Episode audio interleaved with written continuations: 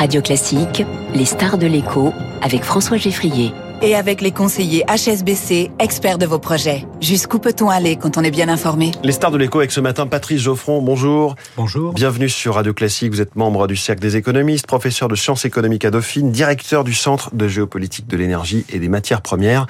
Je regardais ce matin, le baril de Brent est retombé à 82 dollars. Il était monté à 85, 86 après l'annonce par l'OPEP+, de la réduction de la production. Finalement, c'était un, coup d'épée dans l'eau de la part du cartel du pétrole?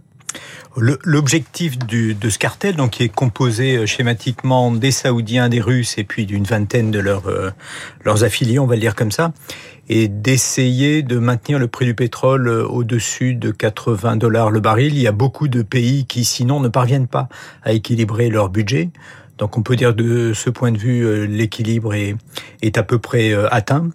Si ce n'est qu'au cœur de tout ça, la Russie fait l'objet d'un embargo et d'un plafonnement de, euh, de son prix, euh, qui euh, schématiquement lui permet pas d'extraire ces 80 mmh. euros, ces 80 dollars, pardon, mais on est significativement sous les 60 dollars, donc c'est un peu le point de tension. Et mmh.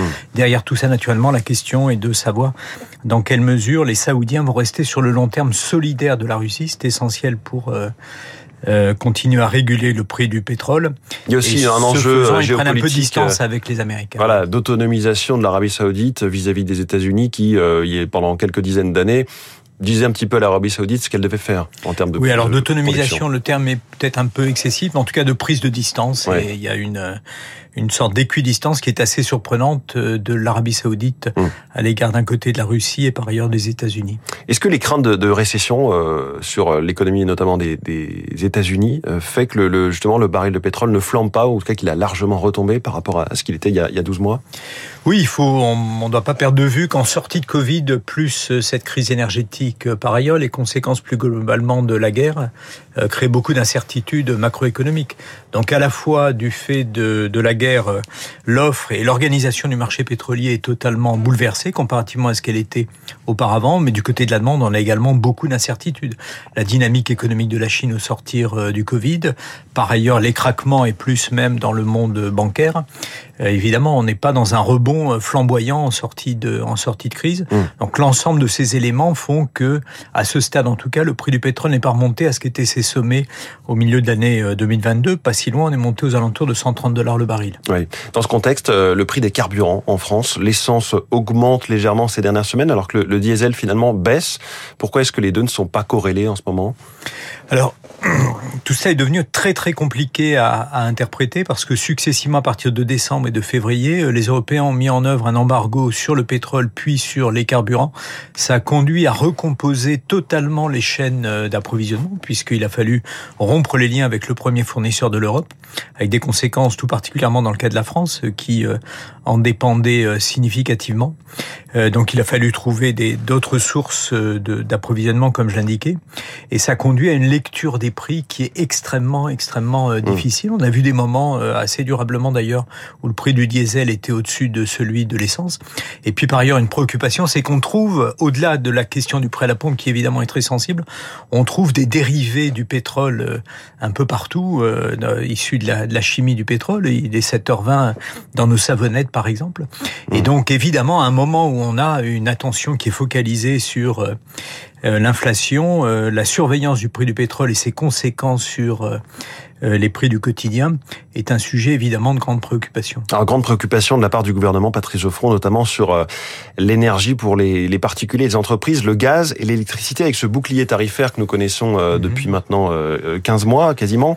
Ce bouclier va s'arrêter pour le gaz cette année. Est-ce que c'est logique si on reprend l'argumentaire du gouvernement Alors c'est logique au regard de ce que sont les prix de gros. Si on va avoir un ordre de grandeur simple, euh, les prix sont plus élevés que ce qu'ils étaient, ce qu'ils étaient euh, avant, euh, à la fin des années 2010. Si on veut avoir un, point de comparaison qui soit pas perturbé par le Covid et par mmh. Et par le, le conflit. en revanche, ils sont redescendus au niveau de la mi-2021, donc on n'est pas à des niveaux exorbitants, de sorte que, sauf sursaut évidemment du prix du gaz, eh bien un bouclier tarifaire n'a pas une grande utilité en matière de gaz, ce qui n'est pas le cas dans le domaine de l'électricité. Oui, là, il va être maintenu encore en 2024. Voilà, et probablement jusqu'au début 2025, d'après les annonces qui ont été faites par Bruno Le Maire. Et là, on a des raisons spécifiques qui sont à la fois liées au conflit, naturellement, mais également plus spécifiquement aux tensions sur le parc électronucléaire français, qui continue à avoir une série de, de, difficultés qui sont en cours de résolution, mais qui en tout cas vont sans doute surplomber encore l'année 2023, euh, mmh. euh, d'où ces précautions spécifiquement sur le bouclier tarifaire électrique. Sur le gaz, pour revenir au tarif du gaz, est-ce que c'est si facile à débrancher Est-ce qu'on va tout simplement revenir à ces annonces On va s'y réhabituer, ces annonces mensuelles de hausse, parfois de baisse du, du, du tarif du gaz? Est-ce qu'on risque éventuellement un rattrapage tarifaire, comme on a pu le euh, en connaître par le passé? Alors, il y avait un engagement à ce qu'il n'y ait pas de rattrapage tarifaire, c'est-à-dire à ne, pas insérer dans, les prix euh, du gaz le, euh, la forte hausse qu'on a pu observer euh, en 2022. Les prix euh, sur les marchés de gros ont été multipliés par 10 ou par 15. Euh, donc il n'y aura pas de rattrapage. En revanche, évidemment, il y aura une sensibilité à la variation des prix du marché de gros sur le prix final, celui que concrètement on est conduit à payer à la maison. on peut tout à fait imaginer que le gouvernement veille spécifiquement également sur euh, ces évolutions à l'avenir. On n'est pas euh, à l'abri, si je puis dire, de réobserver un retour de ces mmh. boucliers. Mais de fait, d'après euh, les prévisions disponibles pour 2023, ça n'aurait pas une grande utilité au regard de ce que sont les prix de gros. Alors Patrick Geoffroy, on avait hier en Belgique ce sommet de, neuf États européens pour quadrupler la production d'énergie électrique éolienne en mer du Nord, donc éolienne offshore d'ici 2030, le décupler d'ici 2050. C'est un objectif sans doute souhaitable. Est-ce qu'il est tenable selon vous? Alors, tout va dépendre naturellement de l'engagement de différents euh, euh des différents euh, États qui étaient euh, réunis. On peut avoir toute une série de préoccupations, notamment sur l'organisation de la filière industrielle. qui, entre maintenant et 2025, n'est pas en mesure de monter au niveau de production qui sera requis. Si on veut néanmoins considérer les choses positivement, il y a un très très grand potentiel dans ce domaine en Europe et tout spécifiquement euh, en mer du Nord. Euh, il y a un grand euh, préjudice pour l'Europe finalement de ne pas l'exploiter plus rapidement, puisque ce dont nous parlions juste auparavant, à savoir les boucliers tarifaires, sont liés à des problèmes de sécurité d'approvisionnement. Et cette mmh. sécurité d'approvisionnement énergétique et notamment électrique, elle serait mieux assurée si on a si on exploitait ce euh, euh, potentiel.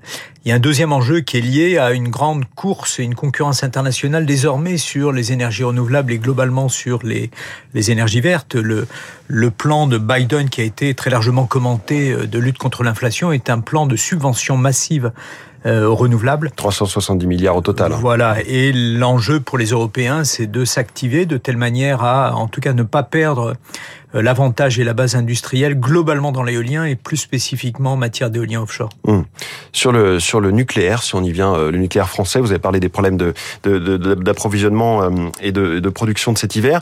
Les besoins de recrutement sont connus, 100 000 en quelques mhm. années. Est-ce que la filière vous semble être en train de se mettre en ordre de marche autour sans doute de, de Luc Raymond, le PDG d'EDF Alors en tout cas, à ce stade, on est dans la phase d'évaluation euh, des besoins et les 100 000 euh, euh, besoins d'embauche sont naturellement tout à fait considérables, notamment si on essaie de regarder les choses de manière un peu plus granulaire. On observe évidemment des besoins de, techniciens de, de, haut niveau dans ce, dans ce domaine. Donc on est plutôt dans la phase d'évaluation et tout n'est pas réglé naturellement, notamment sur le modèle de financement du nucléaire à l'avenir, euh, qui dépend notamment de la refonte des mécanismes euh, de fonctionnement du marché de l'électricité, qui eux-mêmes sont en discussion au niveau européen. ce qui globalement est assez sidérant et, et, frappe, si on revient un instant aux États-Unis, c'est la longueur des discussions en Europe.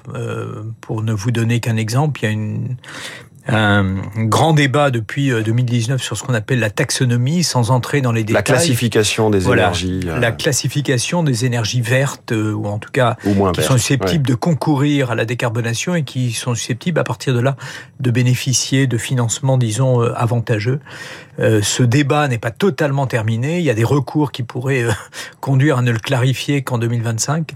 Euh, mais dans le même temps, les Américains, pratiquement du jour au lendemain, mmh. ont mis sur la table ces euh, subventions sous la forme de crédits fédéraux euh, qui sont activables très simplement. Ouais.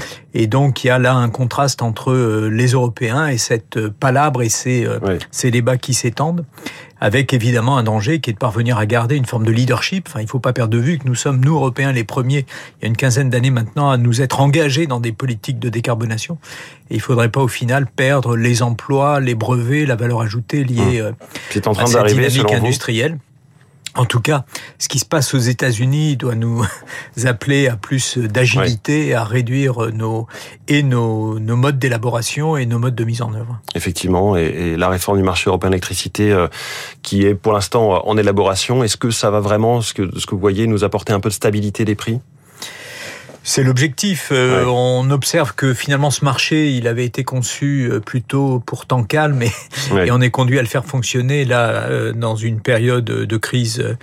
Il n'est pas galvaudé de qualifier cette période d'historique de, de, et on observe que ce marché n'a pas un fonctionnement qui est résilient dans ces types de circonstances. Ouais. Donc à la fois, il est urgent de le modifier, mais il est urgent également de prendre des précautions parce que de fait, il faut s'assurer que les mécanismes qui seront mis à l'œuvre sont bien conformes avec nos objectifs, qui sont des objectifs de décarbonation, tout en assurant la sécurité d'approvisionnement. Donc ça fait un cahier des charges assez, assez complexe. Merci beaucoup, Patrice Geoffron, membre du CERF des économistes, directeur du Centre de géopolitique de l'énergie et des matières premières. Merci d'être venu ce matin en direct, notre star de l'écho aujourd'hui, 7h23.